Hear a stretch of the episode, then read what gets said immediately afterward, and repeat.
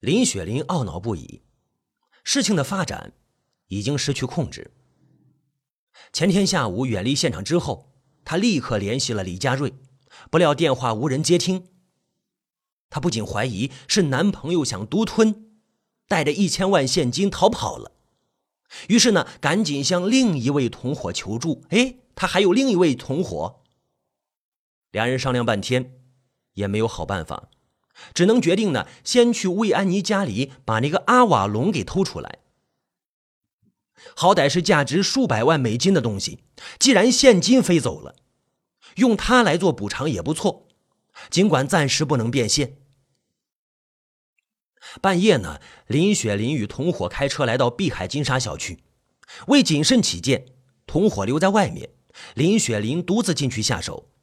他有魏安妮家里的钥匙。是同伙从龙宇生尸体上拿到的。进门很顺利，一眼便看见墙上挂着的琴。林雪林摘下，刚要走，随即想起这龙宇生是大富豪，想必会送情人许多首饰，更说不定屋子里还存有金条啊、现金呢。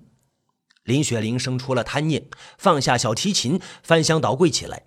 正寻找的时候，同伙突然来电说李佳瑞开着面包车来了。赶紧熄灯，等他进屋之后控制住他。林雪玲关掉灯，在黑暗里一时找不到合适的武器，便顺手拿起了花瓶，躲在大门后面。不多久，有人开门进屋，他操起花瓶狠砸过去，来人应声倒地。用手机照亮一看，这却是魏安妮。这时候，同伙又来电话说小马从车上下来了，赶紧离开魏安妮的家，别与他照面。林雪玲大感意外，小马慌了手脚，此刻下楼肯定要与小马撞个正着。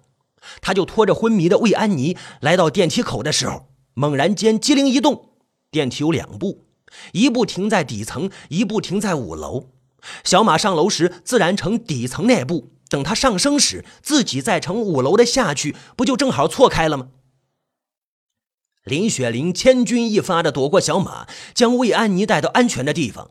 随后，她从窗口看见青幽幽的路灯下，小马夹着小提琴走出了小区。糟糕透顶了，只顾着魏安妮，把阿瓦隆那把小提琴给忘记了。林雪玲与同伙连夜审讯魏安妮，搞清楚了经过。哦，原来是小马半路杀出，抢走了一千万现金。小马是怎么得知交易消息的？难道是己方有哪里露出马脚吗？小马撞见李佳瑞是阴差阳错的巧合，但是林雪林和同伙不明白呀，异常惊慌。万一被朱润厚查到真相，两人将死无葬身之地。而且李佳瑞落入了小马手中，难保不供述出真相来。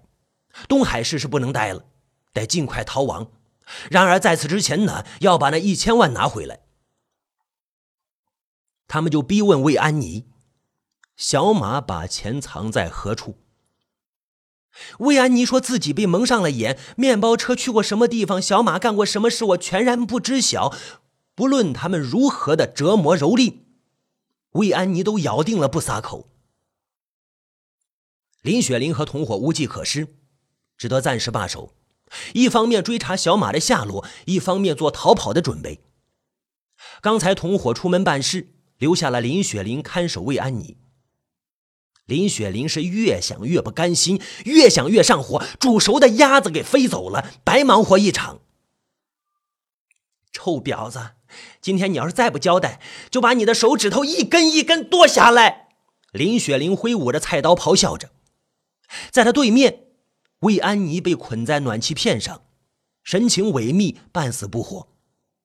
她的左脸上有一大块乌黑溃烂的伤痕，十分吓人，完全破坏了美丽的容颜。那是昨天晚上被电烙铁所烫。美女没有不爱惜脸蛋的。见魏安妮遭受这样的酷刑，仍然坚持说辞，说不知道小马在哪儿，说自己一直被蒙着眼睛。林雪玲心底里已经相信，他是真的不知道现金的下落。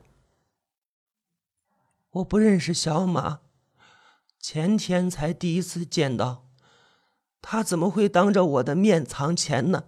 魏安妮耷拉着头，有气无力的回答：“放屁！不认识他肯冒险为你隐藏证据，你们俩是不是睡过？什么证据？魏安妮没有听懂。呃，林雪玲自知失言，无法回答，恼羞成怒，抓起魏安妮的手压在凳子上，举刀欲砍。魏安妮害怕，情急之下叫道：“等等！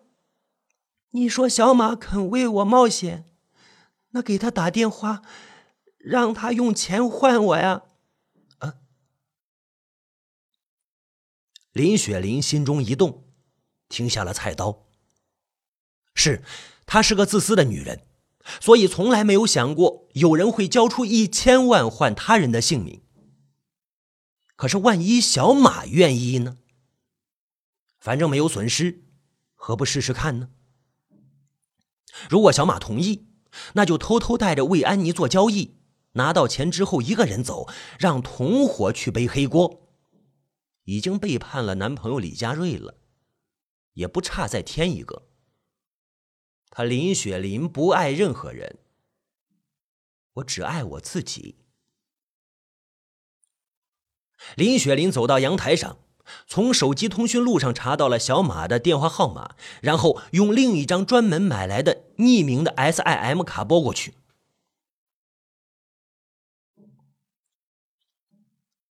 人在我手上，他开门见山的说着。小马在对面默然片刻，问道：“你想怎么样？用一千万和李佳瑞换？”你脑残还是我脑残啊？那女人跟我有什么关系？凭什么我要换她？随便你，给你十秒钟考虑，我不会再打第二次电话。别急嘛，做生意总要讨价还价，一个换一个才合理。再贴上钱，我不是亏了？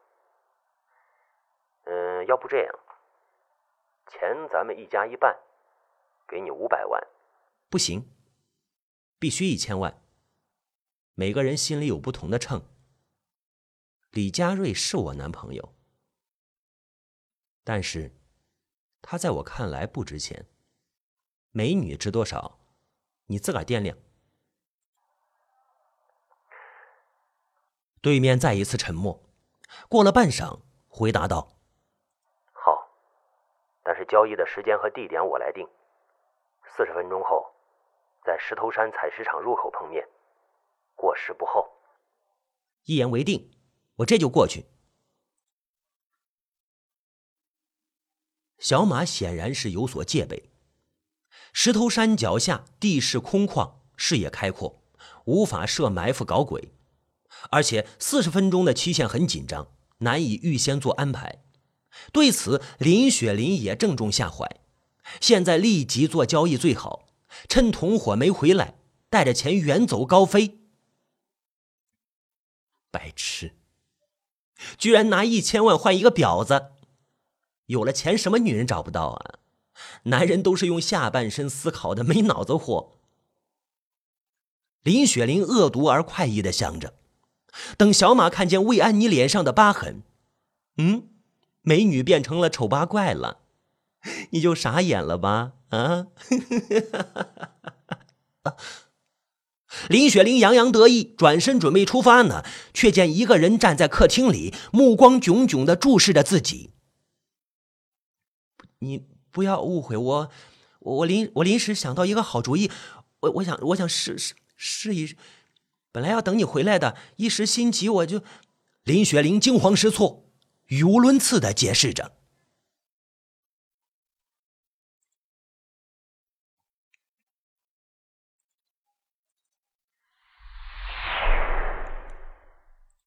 近几天，小马没敢回家，躲在一家小旅馆里，同时也不太敢接电话。雷宇阳发了几次短信问为什么不来上班，他都没有回复。直到刚才打来一个陌生号码，他犹豫着接了，竟是要求赎人的。那天晚上见拉小提琴的女孩被掳走，小马就以为一千万现金和李佳瑞肯定保不住。他很后悔，当时匆匆忙忙的忘了给女孩蒙上眼。可是万万没有想到，绑架者至今还没有拿到钱。那个女孩看起来甜美柔和，没想到却能顶住拷问。又或者，绑架者实际上已经拿到钱，假装提出换人，引自己上钩灭口。小马思前想后，最终决定遵守承诺。去用一千万交换人质。他不算好人，但是也有做人做事的原则。既然人家一个女孩子都能咬住牙不肯出卖自己，那么，那么咱也要讲义气。小马开着面包车，一路上左顾右盼，小心翼翼的来到石头山的地下通道。钱和李佳瑞果然在里面，没有被取走。那个李佳瑞两天是水米未进，已经陷入了半昏迷。小马将人和钱弄上车之后，想了想，又把小提琴放进了防空洞里。这把琴拿到手之后，研究过一阵子，没看出来有什么蹊跷。暂时呢，先存在这里，等救出了魏安妮，再问问他。随后，小马驾车穿过崎岖不平的山路，绕山脚抵达采石场入口。五分钟之后，远远望见一辆 SUV 从公路拐下来，相距一百五十米左右停住。这是双方事先商量好的方式。小马拍打着李佳瑞的脑袋，把他给弄醒。哎哎，你朋友来接你了。李佳瑞迷迷糊糊，好一会儿才弄明白状况，欣喜若狂，嘶哑着嗓子叫嚷着：“小雪，我知道他不会丢下我。”行了，少恶心人了啊！快看钱对不对？告诉你朋友。啊！小马替李佳瑞解绑，让他检查行李袋中的钱。李佳瑞被捆绑了许久，肌肉僵硬，勉强扶着座椅站稳。扒拉袋子，钱钱都在，我没法一张一张数，看样子应该大差不差。李佳瑞通过手机给同伙说着，手机里传来拉小提琴女孩的细弱的声音：“我在这儿。”随即被打断了。另一个女人的声音说道：“开始交换吧。”远处的 SUV 上下来一个人影。跌跌撞撞往这边走，小马也打开车门，放李佳瑞下车，并把三个行李袋推下去，然后双方同时发动车子迎向自己人。两辆车擦肩而过，SUV 贴着反光膜，瞧不见里面的情形，但是小马能感觉到一双狠毒的目光从车窗后面射出来。面包车驶进了目标，人没错，确实是那个女孩。小马放慢速度，让女孩上来，再加油门，迅速的上公路，离开采石场。女孩一上车，就瘫倒在座位上，神态疲惫。小马这才看清楚，她胳膊小腿伤痕累累，脸上有一块血肉模糊的伤疤，脖子上挂着一个手袋。小马吓了一跳：“你你脸怎么了？”女孩默不作答。小马随即后悔。这不是多余一问吗？他赶紧朝最近的医院行驶，挂急诊，说是啊不小心烫伤的。医生检查之后埋怨：为什么不早来就诊啊？如果被细菌感染，会有生命危险的。医生不善的打量着小马，怀疑是不是家暴。打完吊瓶之后，天色已黑，小马带着魏安妮回到自己暂住的小旅馆，另开一间房，然后他去街上买了一些吃的喝的。放到女孩面前，那女孩是饿坏了，吃的很快，但是左脸有伤，不敢用力嚼，只能囫囵吞下去，显得十分狼狈。谢谢你啊，没说出来藏钱的地方。不用谢，我是为自己。要是告诉他们的话，早就被他们杀了。魏安妮冷冷的回答。他平白无故的被卷进了风波里，险些送掉性命。尤其是脸被烫伤这件事，对于美女来说简直是不可忍受，因此难免的满腹的怨恨。小马追问：“他们是谁？长什么样？”不知道。我一进门就被打晕了，醒来之后发现自己在一间厨房里。逼问我的是一男一女，都戴着墨镜和口罩，看不见脸。估摸着年龄，男人有三十多岁，女人二十出头。你进门之前有没有发现不对劲？门被撬过吗？没有。小马就心下琢磨，绑架者可能是杀死龙宇生之后拿到了五零二户的钥匙，这可真奇怪了。枪响之后只有一两分钟的时间，凶手却能轻易的拿走钥匙和公文包里的交易物品。另外，他们能动用自己平常开的面包车。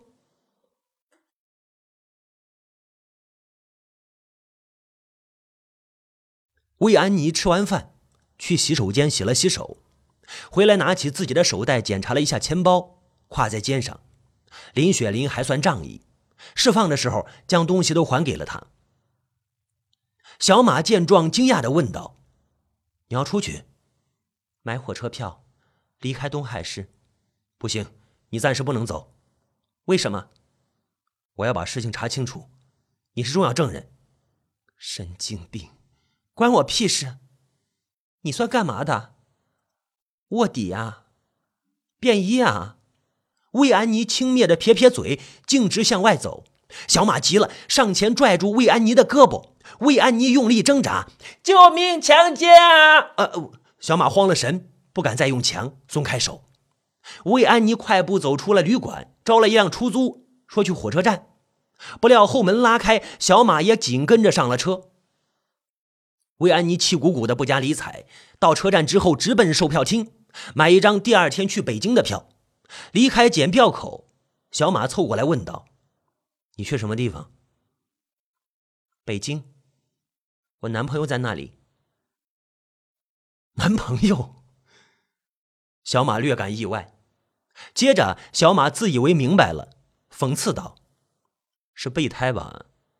啊，有钱凯子被杀了。”脸蛋也破了相了，只好去找接盘侠呀。这下正戳中魏安妮的痛点，她怒气冲天，口不择言的反击：“你装什么逼啊？以为自己是好鸟啊？一个看场子的小混混，偷窥女人的变态，你就住在我家正对面，经常偷看我，以为我不知道，还用相机偷拍我？我……”小马的脸霎时间红了，他没想到自己每天早上在厨房欣赏美女，竟然被……竟然被察觉。魏安妮话说出口，立刻感觉到后怕了。这小子该不会恼羞成怒动粗吧？他赶紧垂头走到广场上，上了一辆等客的出租车。这一次，小马没有跟随。回到旅馆之后，魏安妮洗了个澡，才发现没有可更换的衣物，她被迫穿回又脏又臭的旧衣服。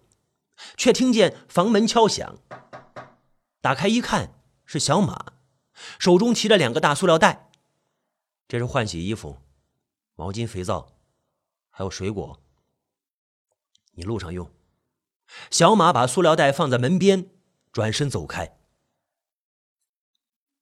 魏安妮愣了愣，慢慢的弯腰提起袋子，关上了门。